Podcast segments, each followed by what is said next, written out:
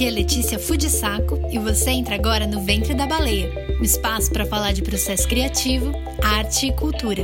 Respira fundo e bora dar esse mergulho.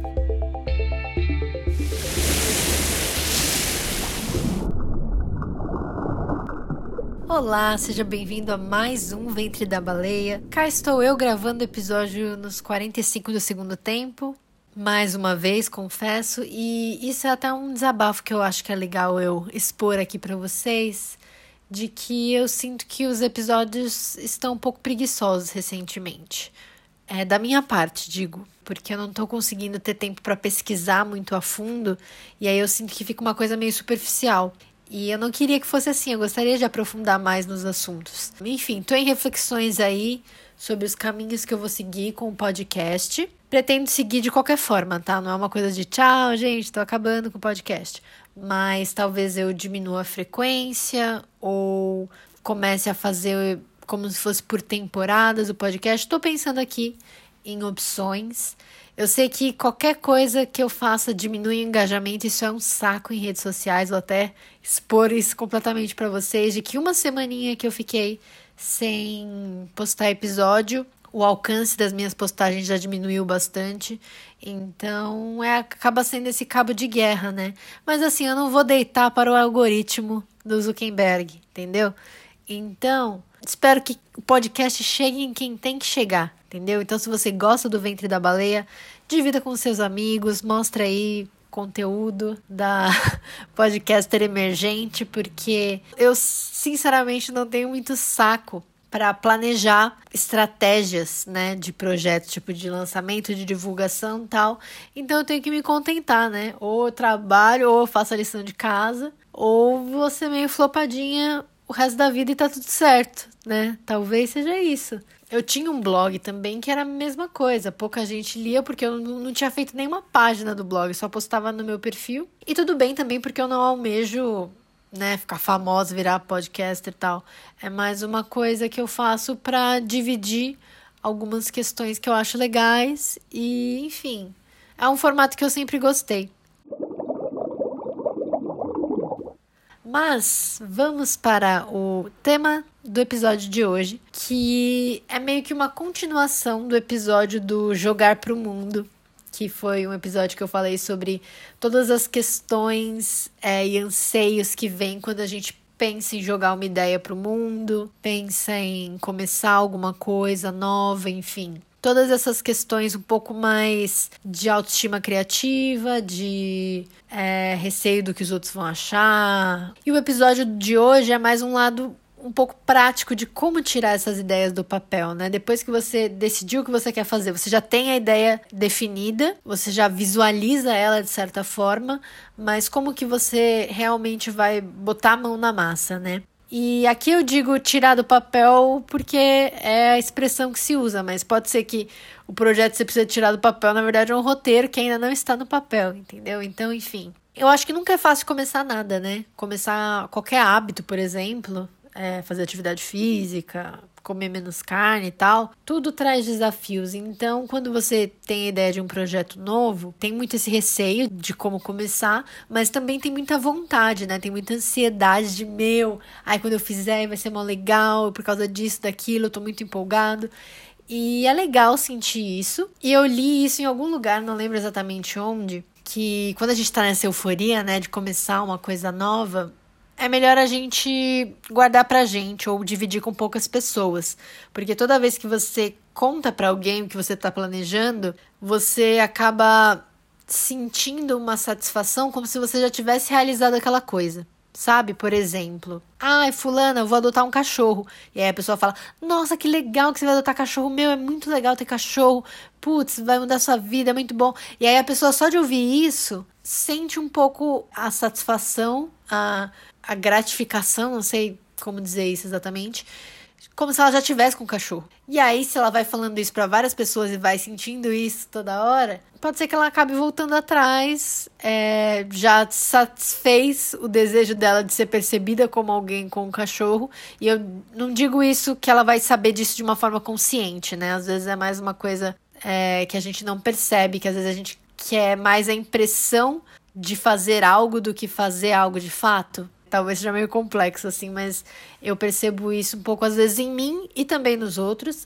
E é muito doido, porque esse exemplo de cachorro mesmo é uma coisa que aconteceu comigo. Eu ficava toda hora, ai, tô pensando em fazer lar temporário. As pessoas falam, nossa, que legal, eu explicava o que era lar temporário. E quem disse que eu conseguia fazer lar temporário? Não conseguia. E não conseguia muito por barreiras que eu mesmo colocava. De, ah, não, mas aí o cachorro não pode ser muito grande, porque o meu apartamento é pequeno, e não sei o quê. E aí, tipo, meu, se você vai fazer lar temporário, você não pode ficar pondo exigência, né? Adota logo.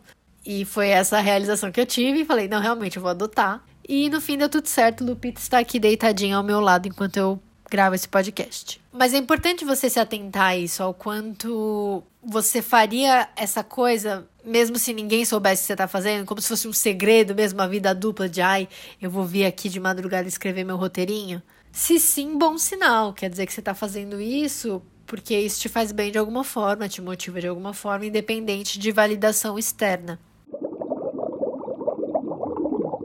E agora, para trazer um pouco essas reflexões para você que talvez esteja querendo tirar algum projeto do papel ou já tenha começado esse processo, enfim, é, eu quero contar a história de um documentário que me tocou muito, que eu assisti inclusive para a aula do Lucas, que foi meu entrevistado no episódio de psicanálise. E eu lembro que eu não estava muito animada. Eu falei, putz, documentário, assim, ai, lá vamos nós.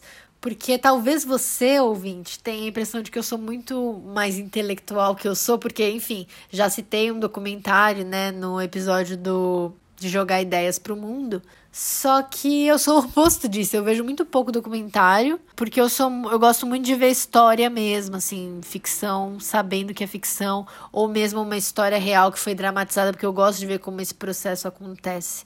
Então, são poucos os documentários que me tocam, mas quando eles me tocam, eles me tocam muito. O Feels Good Man foi um deles. E a Duna de Jodorowsky, então, é, eu fiquei com vontade de chorar. E quando eu digo isso, é, conforme eu for explicando a história do documentário, vocês vão perceber que é meio é meio sensível da minha parte, é bem pisciano da minha parte chorar com esse documentário, porque ele conta a história desse diretor chileno, que é o Jodorowsky, que ele é um diretor muito artístico, assim, né? As histórias dele são bem surrealistas, assim. Ele fez alguns filmes que ficaram bem famosos nos anos 70, que são o El Topo e o Montanha Mágica. Eu, pessoalmente, nunca assisti, pra, pra já complementar aquela, aquele meu argumento de que não sou tão intelectual. Eu nunca tinha ouvido falar do Jodorowsky até assistir esse documentário, e eu ainda não assisti, admito, os filmes dele, apesar de ter ficado muito tocada com essa história no documentário dele. Porque o que acontece? Ele era esse diretor meio alternativo, digamos assim, chileno, fazendo seus filmes. E aí ele começou a ficar muito popular é, no circuito cinéfilo da vida, né? Tanto que o próprio John Lennon era muito fã do Jodorowsky. E ele tava bombando, assim, tava no momento alto da carreira dele, assim, lá em 1975. E o produtor com quem ele trabalhava tava tipo assim: vamos fazer o que você quiser, o que, que você tá afim de fazer? E quem trabalha com audiovisual sabe o quanto isso é raro, né? E o Jodorowsky respondeu que ele queria adaptar Duna, que é um livro, é uma série de livros que é fundamental, assim, da ficção científica. É um dos primeiros livros que foi considerado, tipo, nossa, isso é ficção científica de qualidade, assim. O Neil Gaiman é fã do Duna, enfim, é um, é um, é um livro bem conceituado há muitos anos. Lembrando que ainda não existia Star Wars, que é considerado um marco na ficção científica, e já vamos falar um pouco mais disso mais pra frente. E aí então o Jodorowsky queria adaptar Duna. Ele sabia que era um projeto muito ambicioso, mas ele falou: "Meu, eu quero fazer o melhor filme possível. Eu sonho com esse livro e vai ser exatamente como eu sonho". E o cara montou um time muito ambicioso. Ele queria os melhores de tudo, assim. É, dá pra ver nas entrevistas que ele é um cara que provavelmente não deve ser muito fácil de se lidar. Sabe aqueles é, diretores bem autorais, bem. É, bem dominadores, de certa forma, tipo, vai ser a minha ideia, ponto final, meio temperamental, assim, ele parece ser, mas ao mesmo tempo, ele parece ter muito respeito pelas pessoas que ele considera foda, porque ele vai montando esse time então. E ele caça as pessoas assim: meu, tem um artista no país tal que faz a arte do jeito que eu acho que é legal para esse planeta. Vamos lá nele contratar. Então, assim, ele fez um, realmente uma pesquisa muito muito detalhada. Ele sabia exatamente o que ele queria, foi contratando, montando esse time de de artistas. E é muito louco, porque no documentário esses artistas são entrevistados também. E dá pra ver que eles se emocionam lembrando dessa experiência com Duna, sendo que o filme nunca saiu do papel. Então, por isso que eu falei, não passo pano pro Jodorowsky, porque, enfim, nem conheço muito ele, mas dá pra ver o quanto essas pessoas estavam se sentindo parte daquilo, sabe? Não era um job que falou, oh, me contrataram para fazer tal coisa lá. Dá pra ver que elas tinham muita participação criativa, é, muita autoria, de certa forma, na área delas, né? Em cada, enfim, aspecto da direção de arte, da música, enfim. E é muito engraçado também o documentário porque ele mostra as diferentes abordagens que o Jodorowsky teve que ter para montar esse time. Porque assim, tem essas pessoas que seriam essa equipe mais técnica que ele foi formando e caçando assim, de acordo com o que ele queria para executar a visão dele, mas tem pessoas que ele chamou muito porque tipo, eu quero que venha essa pessoa, ou porque ele admira, ou porque era uma pessoa que estava em alta naquela época. Pra vocês terem uma noção, assim, Pink Floyd ia fazer a trilha do filme, o Mick Jagger, tipo, quando ele tava no auge do auge, ia fazer um personagem. Salvador Dali ia fazer um personagem, o Orson Welles, diretor, o Udo Kier, que é o gringo malvado do Bacurau, e o David Carradine, que é o Bill do Kill Bill. E é muito engraçado isso, porque para conseguir essas pessoas mais uau, assim, mais ambiciosas, algumas ele teve que, que ter um, quase que um. Não quero dizer sedução, mas uma. Teve que cortejar de certa forma, né? Tipo. Porque são pessoas que já estão estabelecidas, né? Então, só contando algumas histórias, o Salvador Dali queria ganhar um cachê muito grande. Ele decidiu que se fosse pra ele atuar, então ele teria que ser o, o ator mais bem pago do mundo, assim, sei lá, tava nessa aspira. E olha que equipe boa que o Jodorowsky tinha. O produtor perguntou assim: quanto tempo de tela, mais ou menos, o personagem do Salvador Dali vai ter? É uma participação só. Aí o Jodorowsky fala, ah, uns três minutos, cinco no máximo. Aí o produtor sugere que eles paguem ele por minuto. E aí eles falam, ah, você vai receber então 100 mil dólares por minuto. Você vai ser o minuto mais bem pago de Hollywood. E aí, no fim, eles conseguiram convencer dessa forma, assim. O Orson Welles, por exemplo, que é o diretor, né, super super bem conceituado e muito temperamental e difícil de lidar também, como dizem por aí em Hollywood, né? Quem viu Mank deve ter uma noçãozinha. E o Jodorowsky teimou que tinha que ser o Orson Welles, um personagem tal. E aí ele foi pesquisando e descobriu que o Orson Welles comia muito. E aí ele acabava ficando fora de forma e abandonava os filmes. E aí, como pro personagem dele no, no Duna isso não fazia diferença, o Jodorowsky encontra o Orson Welles no restaurante preferido dele e fala para ele assim: se você participar do filme, eu contrato o chefe desse restaurante, você vai comer a comida do, do, seu restaurante favorito todos os dias. E aí ele aceitou. Isso eu achei incrível. Essa história eu acho que é a melhor história do documentário, porque eu fiquei pensando, nossa, olha as artimanhas que ele teve que fazer, né? E isso é muito interessante assim, porque eu acho que para mim, pelo menos, é muito interessante a forma como equipes são montadas, sabe? Porque talvez por eu ser roteirista e trabalhar muito sozinha, né, nos meus projetos, eu fico muito curiosa para saber como esses links são feitos, de certa forma, o quanto é uma relação mais profissional, né, de caçar as pessoas que nem o Jodorowsky fazia de certa forma, também porque ele tinha verba para isso, óbvio. Então eu sempre acho isso muito legal.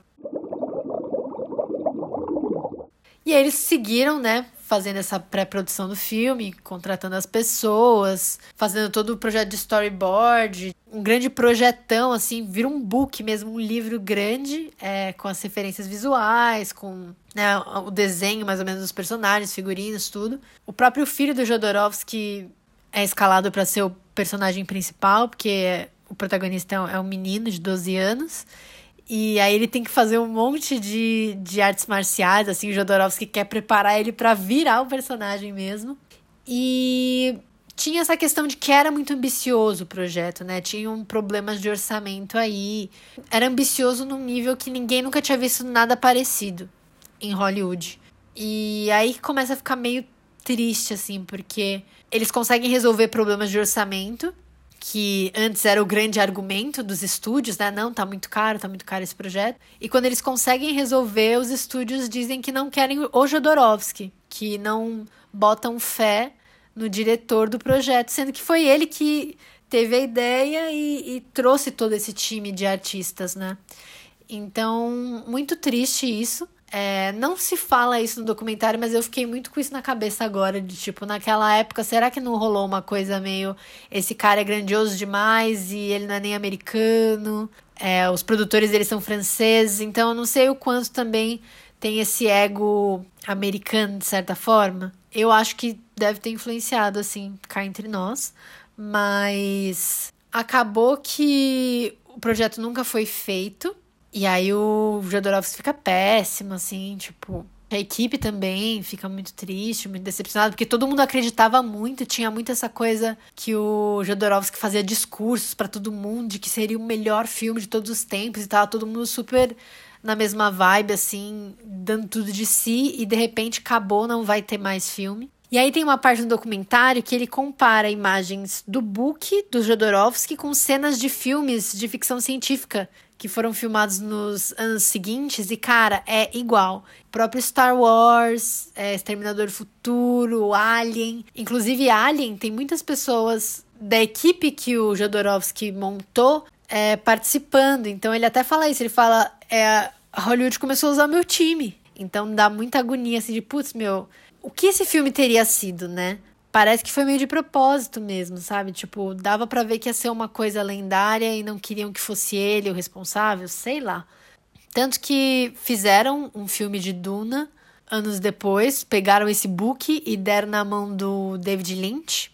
E aí o Jodorowsky comenta que ele ficou apavorado, porque ele admirava o David Lynch. Então ele falou, putz, esse cara pode executar bem. Mas quando ele assistiu o filme, ele ficou feliz porque não ficou tão bom assim. Tanto que não tem uma recepção tão grande assim, essa, essa versão do David Lynch. E agora vai vir uma versão nova do Duna, que foi dirigida pelo Denis Villeneuve, não sei falar direito o nome dele, é o cara que fez A Chegada, Blade Runner, o novo, Incêndios, que é um filme incrível. Esse filme é incrível. Mas enfim, não sei o que, que o Jodorowsky acha disso. Jodorowsky tá com 92 anos, gente. Ele vai assistir com certeza Mas enfim, talvez você esteja se perguntando, ué, se o tema é tirar ideias do papel, por que, que você falou de um projeto que não saiu do papel? Porque eu acho que a gente tem que estar tá preparado para isso, de certa forma, sabe? Não quero te desencorajar, mas essa é uma coisa, assim, desabafo total aqui. É uma coisa que às vezes eu penso, às vezes eu tô escrevendo roteiro e eu falo, cara, talvez ele morra aqui. Será que ele me basta de certa forma? Eu não sei o quanto isso é um pensamento meio desistente, já ah, não vou nem tentar, sabe? Não é isso que eu quero dizer. É mais a questão de. No fim do documentário, o Jodorowsky parece orgulhoso, é isso que eu quero dizer. Ele parece orgulhoso do que ele fez. Apesar de nunca ter sido feito, ele fala de um jeito assim, o olho dele brilha, falando, ai, ia ser muito legal. E assim, óbvio que essa não é uma sensação que a gente busca, né? Quando a gente quer tirar um projeto do papel, a gente não quer a sensação de ah, poderia ter sido, a gente quer a sensação de conseguir dar tudo certo. Mas estatisticamente, esse sentimento dele no documentário é mais fácil das pessoas acessarem, entendeu? É, é, isso que esse documentário me deixou muito reflexiva por isso, sabe? Eu falei, cara, quantas ideias acabam morrendo na praia e o quanto o exato fato delas terem morrido na praia não traz coisas de certa forma. Porque, assim, uma coisa que todo mundo fala no documentário é que se não tivesse Duna, não teriam esses. Não teria Star Wars, não teria as outras coisas, tá? Não sei o quê. E aí, assim, não tem como a gente saber qual cenário seria esse, mas dá para ver a força da ideia, sabe? Quando ela inspira outras. E aí eu fico pensando isso, assim, às vezes, de alguns projetos que não saem do papel podem ensinar uma coisa que vai fazer com que a coisa que vai sair do papel seja melhor, entendeu? Eu tô meio pensando nisso. Porque o Jodorowsky continuou, assim, ele ficou um tempo mal, real. Ele fala que, tipo, Duna era o projeto da vida dele, assim. Ele, ele parece meio meio chateado, assim, no nível de, meu, eu não vou ficar tentando fazer algo tão bom quanto isso porque não vai ser. E isso é o tipo de sentimento que eu não quero incentivar, você ficar viúvo das coisas que não dão certo, sabe? Mas ao mesmo tempo, o que eu tiro da experiência dele é tanto a questão de valorizar muito os outros, de quando ele forma o time dele, ele encantar as pessoas, sabe? Tipo, tanto valorizando a pessoa, né? Provavelmente elogiando, falando o quanto ele admira o trabalho daquela pessoa, mas também trazer ela para o universo da história que ele queria contar. Isso é uma habilidade que eu tenho muita dificuldade, que eu acho que poucos têm, de, de dar esse pitch é, de uma forma tão envolvente que as pessoas pensam. Anos depois, isso foi nos anos 70, tantos anos depois, esse documentário de 2013, as pessoas falarem e se empolgarem falando daquilo, sabe? Então eu acho isso muito único. E também a questão dele mesmo acreditar tanto. E ainda hoje falar com brilho no olhar daquilo. Então eu acho que é mais nesse aspecto positivo de ter essa, essa vontade muito grande de encontrar pessoas que vão te ajudar a fazer essa visão virar realidade de certa forma. Eu acho que tem um pouco disso de ele não queria fazer sozinho, ele não ficou tipo, ai, ninguém sabe fazer o que eu quero. Ele era difícil. Tem uma parte que fala que ele, se ele não se dava bem com, com as pessoas que, que o estúdio tinha indicado, ele, ele demitia e foda-se. Mas ao mesmo tempo, ele tinha essa confiança muito grande nele mesmo e no talento dele e no projeto. E eu acho que isso falta para muita gente. Tudo bem que eu não quero ficar dando palco para maluco, eu não quero que você seja uma pessoa sem noção que fique achando que é gênia quando na verdade tem muito a aprender. Eu acho que é importante a humildade. E ele já tinha feito filmes muito autorais e feito sucesso com isso. Então ele tinha muito forte essa autoria e esse talento estabelecido.